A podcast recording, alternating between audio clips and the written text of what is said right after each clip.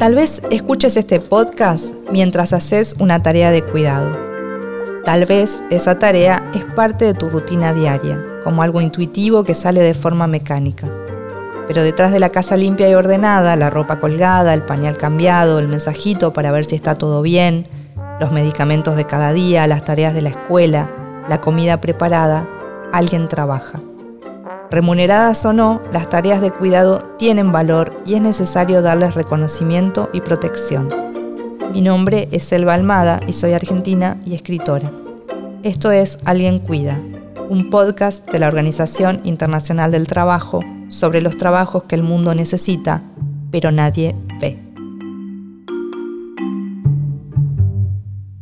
Este espacio eh, es para mí, es parte de mi vida, 25 años que, dediqué en cada una de las tareas que fui desarrollando, en cada parte, ¿sí? Eh, yo pienso como que dediqué los mejores años de mi vida.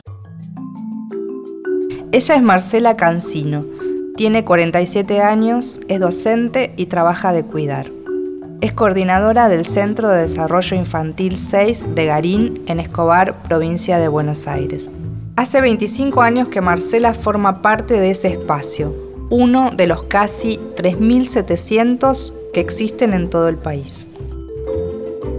El cuidado se organiza socialmente. Si bien son las familias las que realizan la mayor parte de los cuidados en Argentina, también el Estado, el mercado y la comunidad cuidan. En este caso, los centros de desarrollo infantil, espacios de primera infancia, centros de cuidado o muchos otros nombres que los identifican, reciben a niños y niñas desde el nacimiento hasta los 4 o 5 años de edad. Llevan adelante actividades lúdicas, educativas y de acompañamiento a las familias, generalmente en barrios vulnerables. La atención que brindan es integral. Incluye el aspecto físico, nutricional, afectivo, psicológico. El primer trabajo de Marcela en el centro fue en el área de limpieza y con el tiempo pasó por distintas responsabilidades y tuvo a cargo las salas de 3 y 4 años.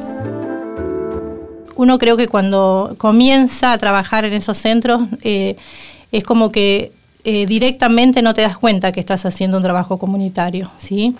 Eh, cuando uno empieza a, estar y a involucrarse en ciertas cuestiones de nuestros niños y niñas que recibimos en el centro, es como que uno empieza recién a darse cuenta que el trabajo eh, no es solamente estar este, presente, sino bien es acompañar a nuestros niños y niñas y sobre todo a la familia. Convengamos que detrás de cada niño eh, hay, hay una realidad distinta, ¿no? Como dice Marcela, el trabajo en el Centro de Desarrollo Infantil se involucra de lleno con la realidad de cada niño y niña. Estas realidades no existen en el vacío, las relaciones sociales que rodean a cada familia intervienen y forman esas historias. El CDI cumple un rol dentro de la comunidad en la que está, basándose en sus necesidades. Las madres y los padres saben que cuando están en el centro hay personas que cuidan y atienden a sus hijos o hijas. Le pedí a Marisa Fournier, socióloga, investigadora y docente, que explique las particularidades de este trabajo. Y entre sus distintos rasgos destacó el que considera más importante, el espíritu comunitario. Se trata de vecinas, predominantemente mujeres, que se asociaron, se juntaron en territorios vulnerables para compartir un problema y resolverlo de manera colectiva. Entonces el trabajo comunitario de cuidados tiene este, este rasgo específico de, lo común, ¿no? de lo colectivo. Los centros de desarrollo infantil o de primera infancia pueden ser de gestión estatal, municipal, provincial o nacional o asociada, pero en todos los casos tienen una relación muy fuerte con su territorio y las comunidades que habitan esos territorios. En el caso de Marcela, ella lleva más de 20 años trabajando ahí y buscando soluciones colectivas a los desafíos que aparecen. Por eso, cuando habla de trabajo comunitario, está hablando de una parte importante de su propia vida. Bueno, el trabajo comunitario es una labor, una labor de que eh, uno lo siente desde el corazón, ¿no? Eh, es, compromiso desde el lugar de uno. Si no existe este compromiso, eh, el trabajo comunitario no se podría realizar. Yo cada vez que hablo de esto es como que uno se emociona, ¿no? Porque es, un trabajo como, que sale del alma, es como algo que a vos te fortalece día a día, ¿no? Marcela y los demás trabajadores y trabajadoras del centro dedican su tiempo, esfuerzo y formación a sostener este espacio de cuidado y educación. Al inicio de cada ciclo lectivo, entrevistan a las familias que quieren llevar a sus hijos e hijas al centro. Como los recursos son limitados, no siempre pueden recibir a todos. La prioridad es que haya lugar para quienes más lo necesitan.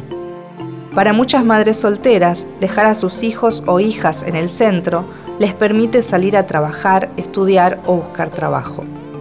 Los niños y niñas llegan cada mañana, desayunan y realizan actividades lúdicas, talleres de expresión corporal, dibujan, cantan y juegan.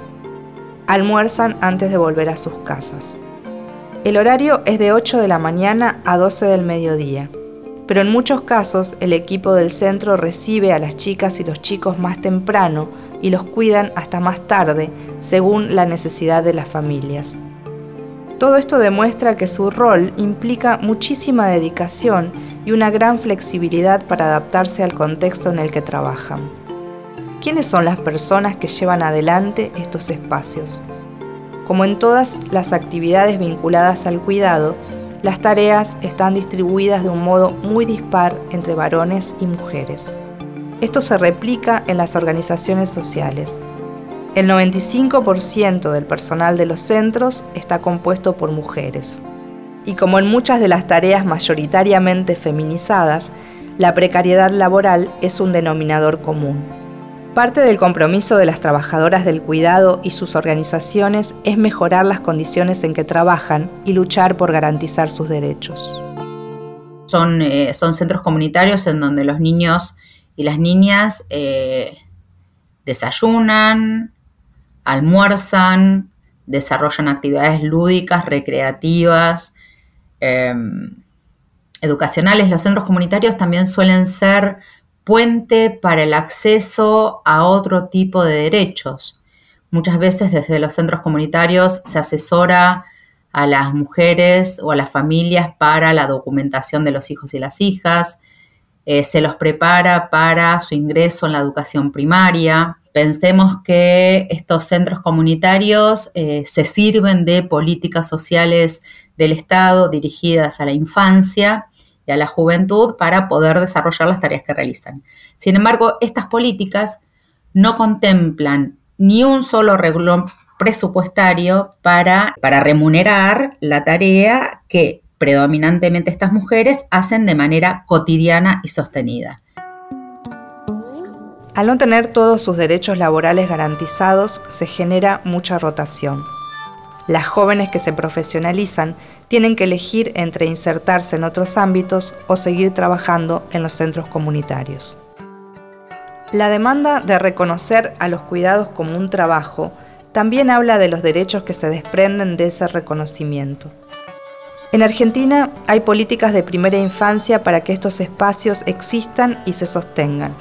Por ejemplo, el Plan Nacional de Primera Infancia que se aprobó por decreto a comienzos del año 2016, puso en agenda que la primera infancia tiene un lugar central en las tareas de cuidado. Antes, la ley 26.063 de 2008 lo había incluido en el marco normativo de los derechos de las niñas y los niños. No solo se trata de cuidar y criar a los más pequeños, sino también de sostener a quienes cuidan, como lo hacen en el centro de Garín, donde trabaja Marcela, y en tantos otros espacios de cuidado a lo largo del país.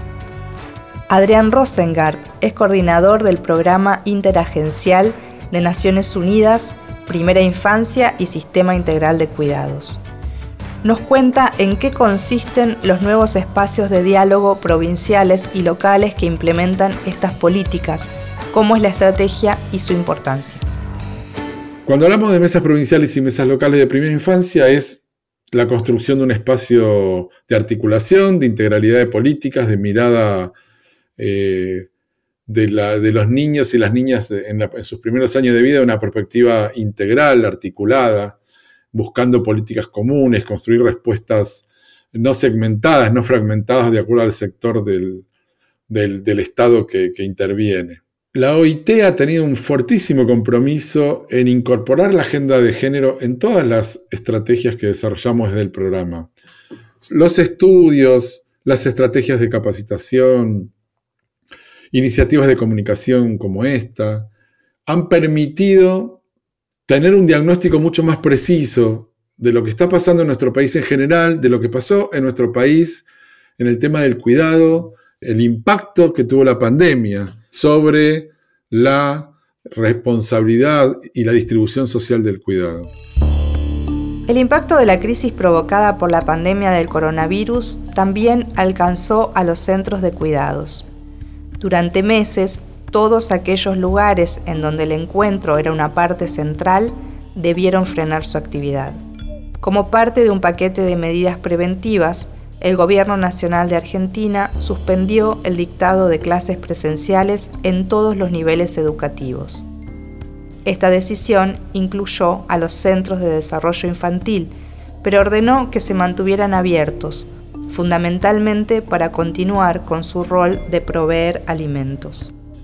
De esa manera, muchos centros se convirtieron en comedores, en distribuidores de viandas y en espacios para atender y resolver problemas de las personas de la zona.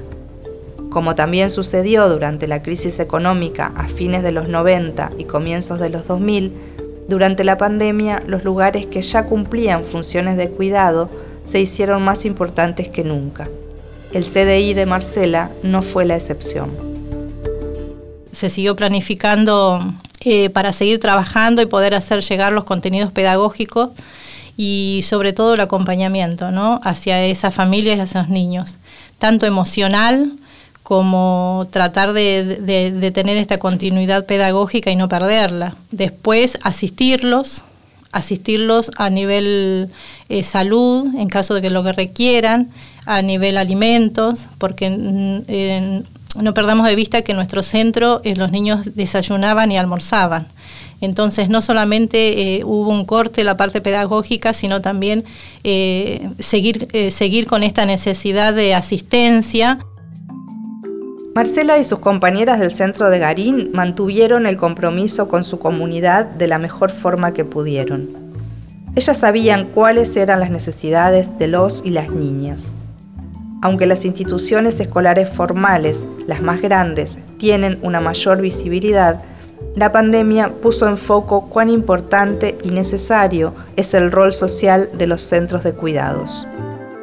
El cuidado en Argentina está altamente familiarizado, es decir, que son las familias las que se ocupan mayormente del cuidado. Y dentro de cada familia, las mujeres son quienes llevan adelante ese trabajo. La demanda de espacios que permitan compartir esta responsabilidad con el Estado es cada vez mayor. Esto tiene que ver también con una fuerte tradición y presencia del nivel inicial y de la educación preescolar desde fines del siglo XIX en adelante. Hace un momento, Marcela nos contó que el proceso de inscripción a veces puede ser largo, porque el CDI no puede recibir a todas las familias que se acercan. Y esto es así en los centros de todo el país. Algunos cálculos hablan de un 25% de demanda insatisfecha, de lista de espera. El contexto económico intensifica y aumenta esas necesidades de cuidado, algo indispensable para que las personas adultas puedan continuar con su trabajo, como relata Marcela. Necesitamos una salita de dos años una salita de dos años tan esperada dentro de nuestra comunidad, es como que urge esa sala porque las mamás están eh, con la necesidad imperiosa de salir a trabajar. Y en nuestro, nuestra comunidad eh, una guardería sale mucha plata. En este podcast hablamos mucho sobre cómo delegar los cuidados parece muchas veces un privilegio. Poder mandar a los chicos a la escuela, o actividades durante la jornada laboral, asegurarse de que aprendan, coman y hagan la tarea si la mamá o el papá no pueden estar en ciertos horarios. Pero aunque parezcan privilegios, recibir cuidados es un derecho. Y para que se cumpla sin profundizar las desigualdades sociales, garantizar esos cuidados tiene que ser reconocido y valorado como un trabajo. Los centros de cuidado en Argentina reciben a más de 250.000 niños y niñas en sus salas cada día. Miles de familias cuentan con este soporte. Pero la situación de las y los trabajadores en estos lugares todavía es precaria.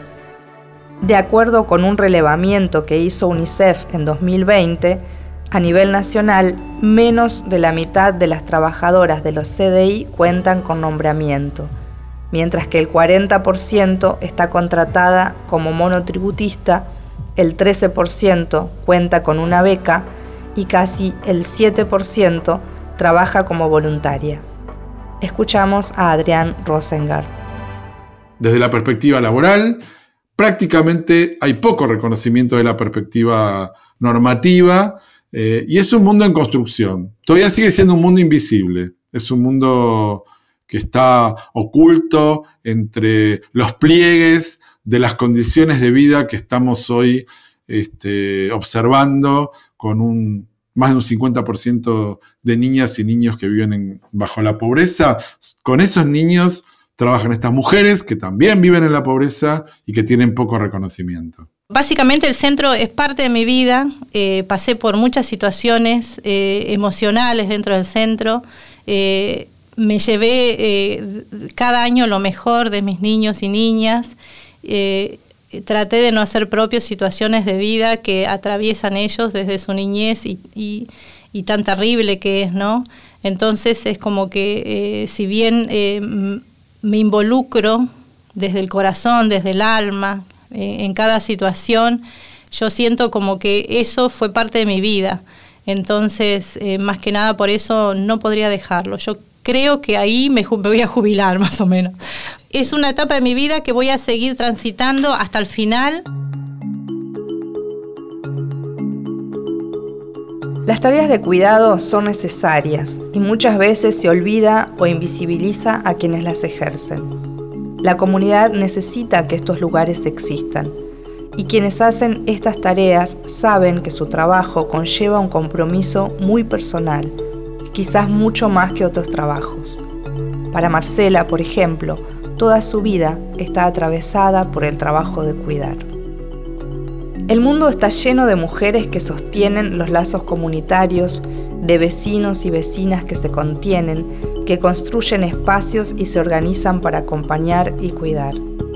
Marcela es una de muchísimas. Su historia remarca el gran desafío que hoy tiene la agenda de cuidados. Reconocer el trabajo, darle valor, recompensarlo y garantizar los derechos de los y las trabajadoras. Alguien Cuida es un podcast original de la OIT, la Organización Internacional del Trabajo en Argentina, producido por Agencia Hermana y Posta. Idea y dirección, Magali Yance, Mariana Sebastiani y Pablo María Sorondo de la OIT Argentina. Guión y producción, Paloma Navarro Licoletti y Lucía Cholaquian Herrera. Edición, Ignacio Huarteche.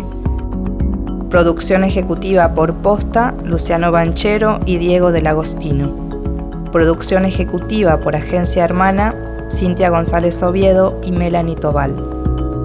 En este episodio contamos con la participación de Marcela Cancino, Marisa Fournier y Adrián Rosengard. Mi nombre es Elba Almada. Hasta la próxima.